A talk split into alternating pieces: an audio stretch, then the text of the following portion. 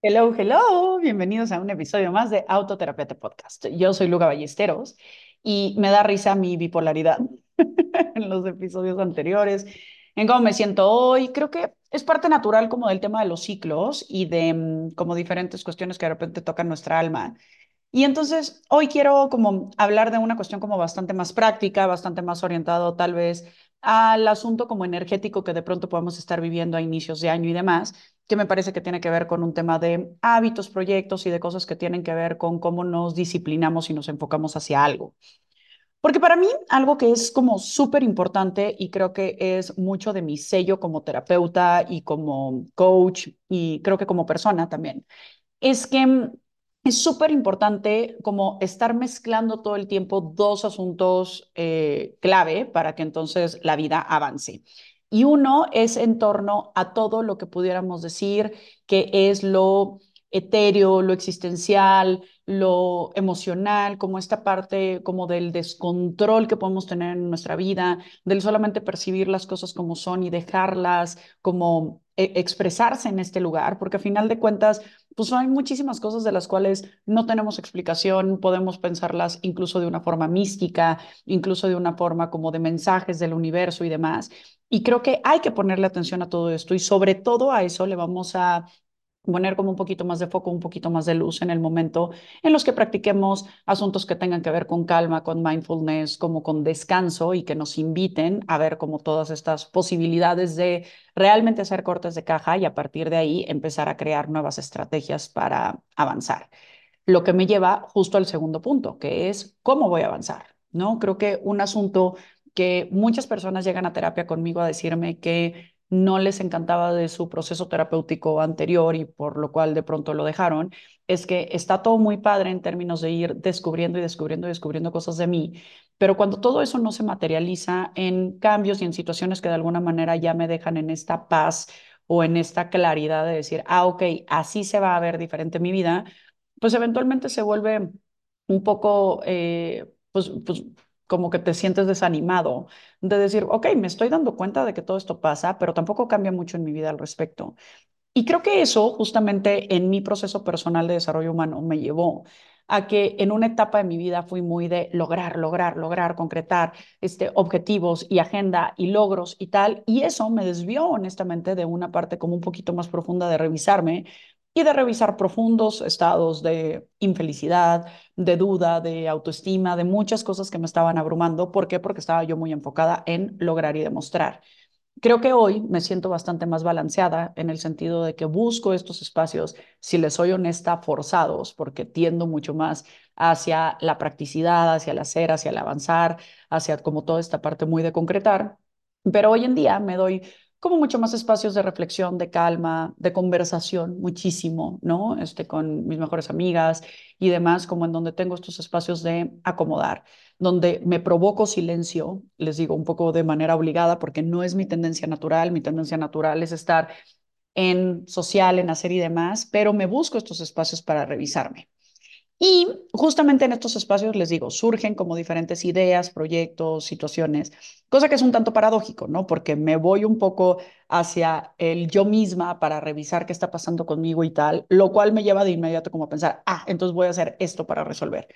No es que todo se pueda resolver y no es que todo tenga un plan de acción y no es que todo tenga una estrategia totalmente tangible para llevarlo a cabo, pero lo que es una realidad es que quedarte en el sí es cierto.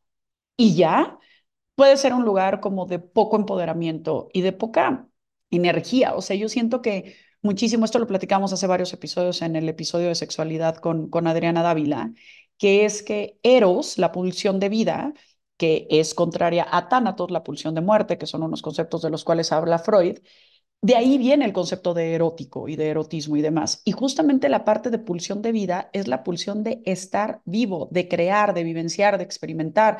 Y obviamente no, eso se vuelve desde una experiencia de recibir, ¿no? De recibir el notar un atardecer, el percibir las emociones, el percibir el desarrollo de nuestros hijos, de las personas que queremos y demás.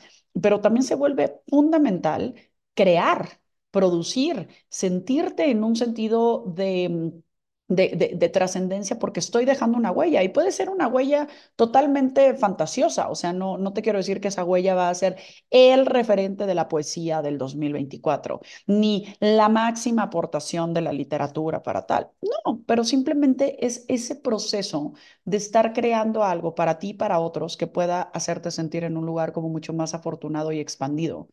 Creo que las personas pues tendemos a energías, ¿no? A energías un poco más introvertidas, pasivas o hacia adentro, o energías mucho más extrovertidas, proactivas y hacia afuera.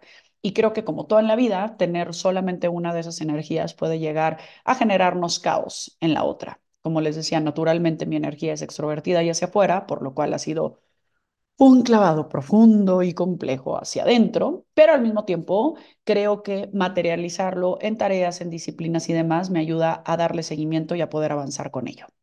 Entonces, aprovechando como esta ola cíclica, porque a final de cuentas, pues, ¿qué diferencia tiene el 31 de diciembre del 2023 con el primero de enero del 2024? Oficialmente un minuto de diferencia, nada. O sea, si lo pensamos de una manera muy práctica, muy concreta, no tiene nada de diferente que estabas haciendo el 20 de diciembre que que estás haciendo el 5 de, enero, ¿no? No tiene nada de diferente pensar que cambió un numerito en el año en torno a la fecha, más allá de que te cuesta trabajo al principio cuando estás llenando formatos y demás, acordarte, ¿no?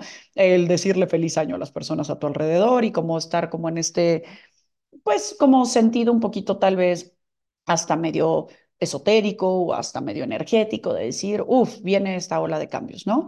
Aunque la gran realidad es que los cambios que ya traías, pues van a, pueden permanecer si es que le sigues dando foco.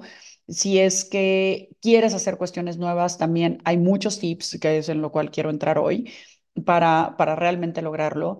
Y creo que lo que distingue en particular esta parte cíclica, que creo que a muchos nos pasa en nuestra fecha de cumpleaños, ¿no? Es que compartimos esa energía cíclica como humanidad, ¿no? Y sobre todo, bueno, cuando estamos vinculados con un mismo calendario, con una misma eh, manera de manejar estas cosas, pues entonces se vuelve tema de conversación cuáles son tus propósitos del año. La verdad es que difícilmente en una reunión en abril alguien te va a preguntar cuál es tu propósito este, para el mes, ¿no? Pero a final de año sí. Entonces, ese como ambiente que se vive en torno a la reflexión, al corte de caja, al revisar dónde estamos, al revisar qué ha pasado en el año, más allá de porque sean fechas importantes, es porque nos ponen una serie de rituales que nos invitan a revisar en dónde estamos y hacia dónde queremos ir cosa que es fundamental en términos de vida, en términos de ánimo. La verdad es que hay momentos en donde la existencia se vuelve muy pesada, muy compleja en torno a cualquier reto que podamos estar viviendo en la vida. Entonces, revisar en dónde estamos y hacia dónde queremos ir nos puede dar un ánimo. Si quieres fantasioso, si quieres hay un señuelo de ánimo, hay una zanahoria cual perseguir, pero de alguna manera nos enfoca a cómo estar transitando en esta vida, que de pronto es un tanto compleja. Entonces, eh, basándome, en, basándome en el libro de hábitos atómicos, que me parece una gran sugerencia del libro en torno a un montón de cosas y demás eh, a través de cómo vamos a concretar nuestros planes y nuestros proyectos. Creo que hay ideas, tanto del libro como que yo vengo practicando desde la parte de manejo de agenda, desde la parte de mi curso de propósito y plan de vida, que por cierto está en mi página de internet, si quieres tomarlo, está disponible como curso online, lo compras y lo puedes tomar en el momento que tú quieras. Entonces, y además te da una sesión de, de coaching, de revisión de 30 minutos individual para poder ver tu plan y cualquier duda que tengas. Entonces, pues, si te interesa por ahí está en la página lugaballesteros.com. Entonces, me gustaría platicar un poquito de cuáles son algunos como consejos, cuáles son algunos mitos, cuáles son algunas realidades en torno al, al tema de hábitos y cómo poderlos hacer sostenibles a lo largo del tiempo. ¿No? Entonces, este mundo está lleno de paradojas. La humanidad, el ser humano está lleno de paradojas, ¿no? Hay que ser existenciales para luego ser prácticos. Hay que este, cuidar la salud mental para luego la emocional, pero la salud eh, mental está intrínsecamente relacionada con la salud mental, entonces, con la emocional, perdón.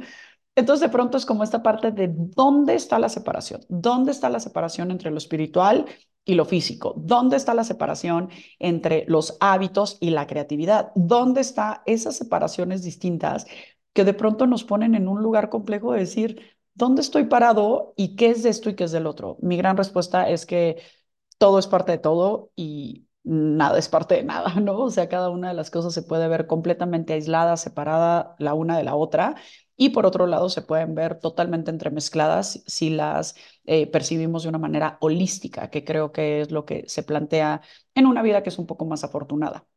Publicaba en Instagram hace unos días que creo que el considerar cuáles son tus propósitos de año nuevo puede ser útil porque de alguna manera te pone un periodo de tiempo que no genera como tanta angustia, no así como preguntarte de pronto cuál es tu propósito de vida, ¿no? Esta, eh, esta duda o esta premisa se marca muchísimo en la película de Soul de, de Pixar, que me parece una película preciosa y, y pues muy apta para cualquier edad.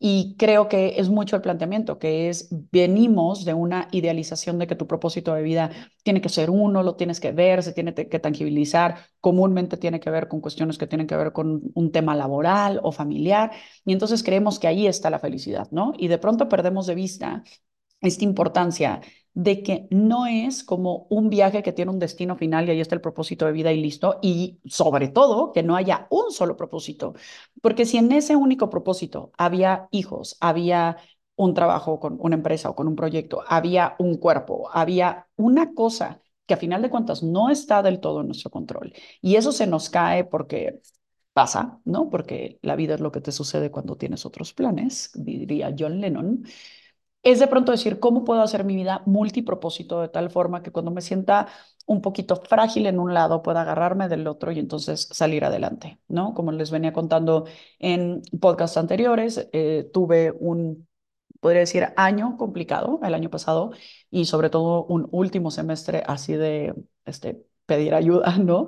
Y la gran realidad es que lo que me salva continuamente es ponerle atención a lo que sí tengo, a en lo que sí me puedo agarrar, a lo que sí me da ánimos y a final de cuentas eso se vuelve en salvavidas, que eventualmente puede resolverse lo otro que me está doliendo para agarrarme de ello y entonces lo que se, de ahorita me estoy agarrando se puede tambalear, ¿no?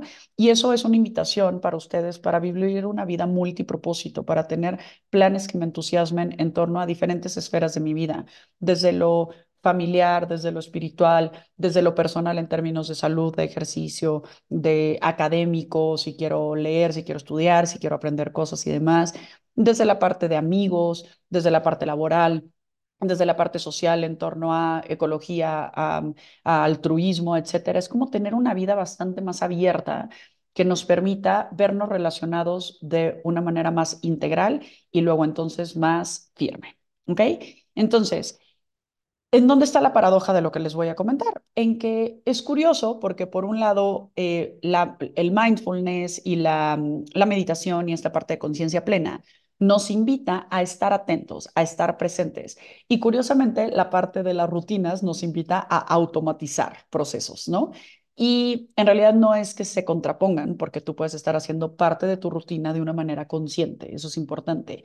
Pero lo que tendría que ser, entre comillas, un poco inconsciente o automático es el involucrarte en la rutina de tal forma que te sea algo natural por hacer. Así que de pronto, cuando menos cuenta te des, ya estás tomando agua porque te hace falta, ¿no? Porque ya te involucraste tanto en estar tomando agua que necesitas tomar agua y ya te convenciste de que tienes que traer tu botella de agua, de que tienes que buscar dónde rellenar tu agua, de que tienes que tener, este, de que no se te levantas y cargas tu mochila, tu celular y mi agua, ¿no? O sea, como que ya es algo que te falta cuando no lo tienes. Y para llegar a ese punto en donde el ejercicio o la lectura o la, este, o la escritura, si quieres escribir, o el tomar agua, o el comer este, más verduras, o bajarle al café, o hablar con tus seres queridos, o cualquier rutina que quieras incorporar en tu vida para que se sienta como una falta cuando no exista, se tiene que haber incorporado de tal manera a tu sistema que realmente sea algo que percibas su falta. Si es algo que de pronto ocurre y de pronto no, pues su falta va a ser más común, por lo tanto menos evidente. Entonces, se vuelve aquí muy importante por eso irlo, pues, eh, consolidando y afianzando para que realmente se vuelva parte de uno mismo. Ahora, un asunto que me vuelve importantísimo de, de, de explicar es la parte de los tamaños de las metas. Tamaños me estoy refiriendo a cantidad de dinero ahorrada, tiempo ejercitándose, kilos por bajar, este, libros por leer, lo que sea que tenga el número. Y esa parte del número se vuelve fundamental porque nos ponemos aquí en dos conceptos interesantes. Lo pequeño e insignificante de pronto parecería que no importa, ¿ok? Vamos a partir de esa premisa. Entonces, al ser pequeño y al ser insignificante es como que, ¿qué importancia tiene? Lo cual es un tiro por la culata durísimo. ¿Por qué? Porque cuando eso pequeño e insignificante te aleja de tus objetivos, entonces se te hace como, ¿qué tanto es tantito? ¿no? O sea, es poquito, no pasa nada tal, ¿no? Y cuando ese pequeño e insignificante se vuelve a acercarte hacia tus metas, se vuelve una desmotivación porque, o sea, sí lo estoy haciendo, pero al final de cuentas es tan poquito que mi meta sigue estando lejísimos de alcanzar. Entonces aquí quiero mencionar que por favor no le demos poco peso a aquello que es, entre comillas, pequeño e insignificante. Porque eso pequeño e insignificante acumulado se puede volver tu peor falta de salud en la vida. Y eso pequeño e insignificante acumulado se puede volver el máximo logro de tus proyectos, ¿ok? Y entonces yo les invitaría a quitarnos un poquito esta meta de de pronto querer pasar de cero a 100, ¿no? Pasar de cero hago ejercicio, a quiero hacer ejercicio una hora diario. Pasar de cero leo a quiero leer un libro al mes durante todo el año y terminar con 12 libros. Pasar de no tomo una gota de agua, pero entonces quiero este, tomar dos litros al día. No hablo nunca con mis papás, pero quiero hablarles diario. Todos estos como objetivos que se vuelven súper intensos, pasa una cosa en la cabeza que es que nos meten en un conflicto de sentirnos con pereza, de sentirnos con miedo, de sentirnos con poco ánimo, de decir, nunca lo he hecho y ahora se supone que lo tengo que hacer y además en estas cantidades exorbitantes. Y eso nos mete en un ciclo continuo de darnos cuenta que no somos capaces. Y lo fuerte de esto es que nos contamos que no somos capaces aún antes de empezarlo a ejecutar. Y entonces esto se llama autosabotaje. El autosabotaje es, me pongo una meta tan grande que parece tan difícil de alcanzar que ni yo mismo me lo creo y entonces ni la intento. Y paso del, como no puedo hacer ejercicio una hora, no hago ejercicio ni un minuto. Como no puedo tomar los dos litros de agua, entonces no tomo ni un vaso. Y así lo podemos ver en torno a lo que sea, a ahorro, a este, cortarle a la jornada laboral si es que soy workaholic, o sea, cualquiera de las metas que yo tenga que de pronto me puedan hacer sentir como en falta de salud, ¿no? Ahora, un asunto que se vuelve bien importante. Bueno, ahí subrayamos la parte de cosas chiquitas. No hay cosas chiquitas. Las cosas chiquitas acumuladas se vuelven muy grandes y ese es lo más importante que podemos ver en torno al tema de hábitos, ¿ok? Bueno, dicho lo anterior. Ahora, tenemos que pensar en una cosa que se vuelve muy simple de entender psicológicamente, pero a la hora que las platicamos en el día a día puede parecer como de, mm, no lo sé. A ver, ahí va. Todas las rutinas que tenemos conscientes, intencionales o inconscientes y no intencionales. Son rutinas que nos generan un beneficio, ¿ok? Esto en psicología se puede llamar ganancia. Y puede haber ganancias directas, ganancias primarias, o puede haber ganancias secundarias, ¿ok? Y las ganancias secundarias vienen justo a partir de esas rutinas que nosotros percibimos como que son dañinas, pero no sé cómo me la quito. Déjenme poner un ejemplo muy simple. Si yo hago ejercicio y me siento flexible, fuerte, sin ansiedad, con mejor apetito y demás, pues hacer ejercicio me trae una ganancia primaria que es bienestar, punto, se acabó. ¿Ok? Y se vuelve muy simple porque hago el ejercicio. Ahora, hay retos en hacer ejercicio. Hay duermo menos tiempo, ahí me duele el cuerpo, hay gasto dinero, hay gasto este, tiempos de traslados, este, incomodidades, ponerme en zonas que me hacen sentir vulnerable porque, yo qué sé, se evidencia mi falta de destreza, etcétera, ¿no? Pero la ganancia, el bienestar que yo ya asumí, que yo ya descubrí en torno al ejercicio, es mucho más importante y tiene un mayor peso que las pérdidas. Entonces, por eso mantengo el hábito de hacer ejercicio. Pero ahora, cuando yo no hago ejercicio y se le pregunta a una persona que no hace ejercicio en terapia, ¿por qué no haces ejercicio? ¿Qué ganas al no hacer ejercicio? Pareciera una pregunta, voy a decir como hasta ofensiva, como, ¿cómo que qué gano al no hacer ejercicio? Pues nada, tengo sobrepeso, me duele el cuerpo, me siento torpe, este, no sé, me agacho para jugar con mis hijos y ya necesito a siete personas que me levanten porque no me dan las rodillas. O sea, es como, insisto, como hasta una pregunta como un tanto ofensiva, como en torno al, claro que no hay una ganancia. Ok, tal vez no hay una ganancia primaria, evidente, pero ¿cuál es la ganancia secundaria? Justo todas las, entre comillas, pérdidas que me doy cuenta que me ocurren cuando sí hago ejercicio, que es tendría que levantarme más temprano, tendría que probablemente pagar un gimnasio porque no tengo la disciplina de hacerlo por mi cuenta me va a doler el cuerpo, me voy a sentir torpe, este, voy a llegar al gimnasio y voy a ver a la gente ya así toda fuerte y toda ágil haciendo cosas y yo me voy a sentir ahí todo teto intentándolo. Entonces, la ganancia es la comodidad, la comodidad de estar ahí. Pero aquí nos ponemos en la paradoja más grande de esto, que es la comodidad. Eventualmente se tornará en incomodidad cuando permanezcas demasiado en ello cuando tú estás, no sé, imagínate que mueres de frío y te pones una pijama calientita, deliciosa y dices, ay, qué rico. Y de repente te metes a la cama y no sé, 20 minutos después estás en, ya me dio calor. Sea, esa pijama que gocé, que disfruté en el momento que me la puse, ya me está dando calor y ya me la quiero quitar y tal vez con la sola cobija es suficiente. Así me puede pasar con todo. También muero de hambre, qué delicia unos tacos, claro que al quinto, séptimo, décimo, el que sea en tu vida, taco, de repente dices, ya me siento mal. Es decir, ese confort que te genera cualquier situación, eventualmente se puede convertir en disconfort cuando esa eh, necesidad haya sido satisfecha, ¿no? Entonces, cuando tú estás buscando esta comodidad de ahorrarte, la bronca de pararte temprano, la bronca de que te duele el cuerpo, la bronca de ponerte en ridículo, la bronca de pagar un gimnasio o la bronca de ponerte a hacerlo tú en YouTube y sentirte ahí todo este, perdedor en tu casa, ¿no? Todo eso que te estás ahorrando en incomodidad, eventualmente se torna en la incomodidad de todo lo demás que tú ves hoy como pérdidas de no hacer ejercicio. Entonces, es como una especie de mapa cruzado en donde las ganancias y las pérdidas de comportamientos que son opuestos se cruzan y entonces tienes que empezar a ver qué estoy ganando con ello. ¿Por qué? Porque al querer hacer ejercicio o al querer leer o al querer tomar agua o al querer comer mejor, etcétera, van a haber pérdidas. Cuando solamente idealizamos las ganancias, es cuando yo me siento culpable de por qué no lo hago si sé que me haría bien.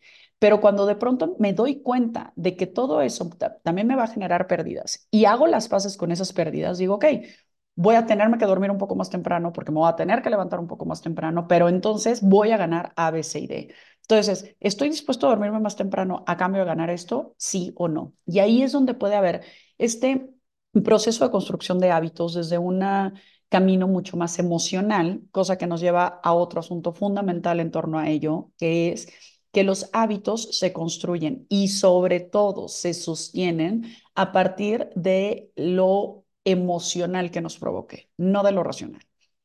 Si yo meto en un cuarto a 100 personas y les pregunto, ¿quién de ustedes creen que es saludable fumar? Nadie va a alzar la mano. Y si de pronto pregunto, ¿y quién de ustedes fuma? Algún porcentaje de personas van a alzar la mano.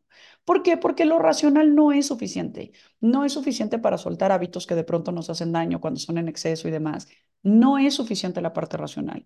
Por eso todas estas campañas de concientización, pues de pronto son útiles desde un sentido, voy a decir, informativo. Y claro que ayuda, ¿no? Como esta parte racional, pero a final de cuentas, hasta que no conecte yo emocionalmente con ello, no me voy a comprometer así. Ahora, aquí viene un asunto que es interesante. La, la, la razón, en la gran mayoría de las ocasiones, provoca emociones. Entonces, el punto es, ¿cuál es el tipo de información que debo de recibir al respecto de esto que me conduzca a una emoción? Porque de pronto la parte de la racionalidad desde el cáncer de pulmón no me es suficiente. ¿Por qué? porque no me siento vinculado con ello. O sea, no quiero decir que es ignorancia y falta de perspectiva y de madurez, simplemente no me siento vinculado con ello.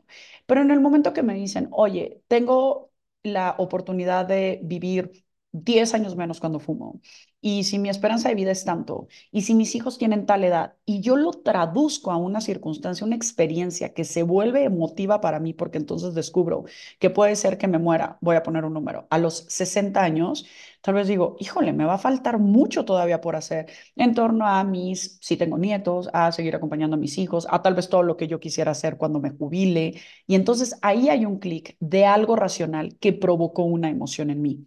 Entonces, es estar buscando el tipo de información que detone en emoción y que por lo tanto me favorezca mantener hábitos alrededor de todo esto. Ahora, hay dos asuntos esenciales que tenemos que ubicar en el tema de hábitos, que son la diferencia entre objetivos y estrategias. El objetivo es a dónde quiero llegar y la estrategia es cómo quiero llegar a ello. Y aquí una frase un tanto trillada, pero me parece bastante útil en torno a toda esta parte motivacional, es los objetivos se mantienen, los hábitos se adaptan a las circunstancias. Entonces es, yo quiero mantenerme en movimiento y en no sedentarismo. Ya, renuncio a los cuadritos, renuncio a este, las pompas y los brazos y los de quien tú quieras que sea tu personaje así top. Este, renuncio al nivel de lectura que tiene tal persona. Simplemente es, quiero incrementar de una manera, recuerden, pequeña y casi insignificante, pero acumuladamente de una manera este, útil, este hábito en mi vida. Y entonces, ese es el objetivo. El objetivo es ese. Entonces, ¿cuáles son las estrategias? Es, ok, quiero leer. Voy a pensar que quiero leer un poco más en mi vida. La estrategia este, trillada y autosaboteante común, ¿no? Sería el quiero leer un libro al mes o quiero leer tantos libros al final del año, lo que sea. Y eso nos puede poner en un reto, ya dijimos, de autosabotaje.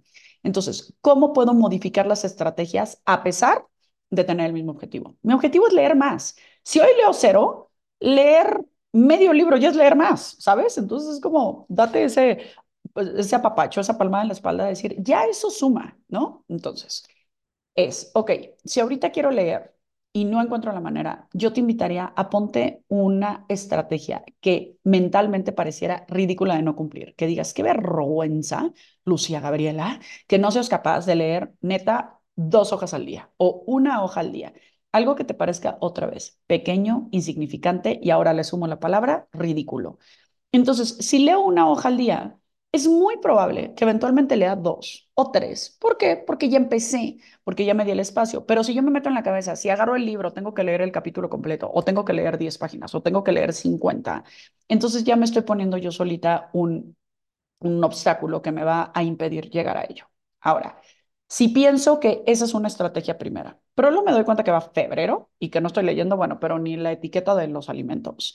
Entonces puedo decir, ¿cuál es otra forma en la que yo puedo leer? Ah, ok, pues entonces hay una app maravillosa que se llama Headspace, en donde tienen eh, resúmenes de libros y además pues, es como un audiolibro. Entonces, por ejemplo, yo la uso mucho cuando me muevo en, en metro y demás, que puedo estar como poniendo más atención.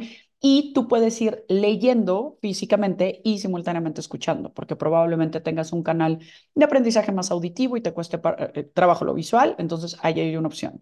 ¿Qué otra opción puede ser de leer? Ok, puedo leer cosas pequeñas, libros pequeños, con letra grande, con dibujos si quieres, pero entonces sigue siendo el objetivo leer. Ahora, puedo leer pura novela, puedo leer novela y teórico, puedo leer, o sea, la estrategia va cambiando, pero el objetivo es leer. Entonces, por favor, haz estos otra vez cortes de caja continuos, humildes y muy honestos de decirte qué tanto estás logrando esos objetivos que te planteaste. Y si no lo estás logrando, redirige la estrategia. El objetivo ahí está. La intención de lograrlo ahí está. Capaz que decides que eres una persona de audiolibros y si eso en tu cabeza cuenta como leer, venga, date, no importa. Pero el punto es cómo vas mejorando este hábito en torno a modificar las estrategias para alcanzar pues todos estos eh, resultados que sean, que sean posibles, ¿no? Em, hay un montón de más sugerencias que, me, que pudiera irles dando, creo que las podemos ir compartiendo a lo largo de siguientes podcasts, pero justo a partir de mantenerlo simple, me gustaría terminar aquí el episodio.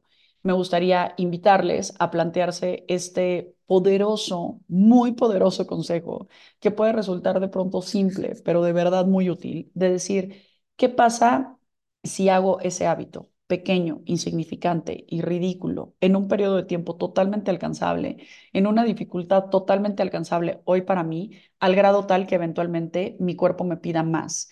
Es mucho más fácil entrar a los hábitos desde ahí que considerarlos una cuestión enorme de objetivos gigantescos para entonces practicarlos. Me gustaría cerrar este episodio diciéndoles que se vuelve bien importante, como lo decíamos al inicio, tangibilizar aquello que estamos reconociendo a nosotros mismos. No basta con ver videos de cómo, eh, de recetas. No basta con ver videos de ejercicios. No basta con comprarse unas pesas en Mercado Libre. No basta con ver este, publicaciones en torno a em, autoestima o escuchar a otro terapeuta. No basta si no lo llevas a la ejecución. Si estamos hablando de planificar, si estamos hablando de, de de tener información, de recabar ideas. Es muy útil como patada de salida, pero el juego se juega jugando. Por eso quiero darle esta fuerza al episodio de hoy, en donde, ok, nos podemos como sacudir un poquito esto. Em, de, de, pronto escuché una idea de, ok, llora, llora por lo que tengas que llorar, pero llora con una agenda, llora en lloro tres días y que sigue. Puede sonar un poco frívolo, puede sonar un poco frío, pero me gustaría plantearlo como una posibilidad. El me doy este espacio para llorar, para hablar del tema tal, y hay un momento en donde digo, ya, ¿no? Es cómo le doy la vuelta a estas cosas, cómo me siento orgulloso de mí mismo y cómo sigo construyendo esta trenza preciosa de sentirme valioso, sentirme empoderado, sentirme entusiasmado y sentirme divertido en mi vida, de tal forma que lo que sea que yo vaya logrando, me vaya sintiendo, me vaya haciendo sentir más merecedor y más capaz de vivir en una vida que merece ser vivida. Les mando un beso enorme. Por favor, compartan este episodio si creen que le pueda ser útil a alguien. Espero que tengan un año magnífico, un día magnífico, un periodo de tiempo pequeño, insignificante y ridículo, bellísimo, para que así nos vayamos construyendo y entonces tengamos esas bocanadas de aire para que luego entonces cuando nos venga la tormenta estemos listos para recibirla. Les mando un beso enorme y que nos vemos en el siguiente episodio.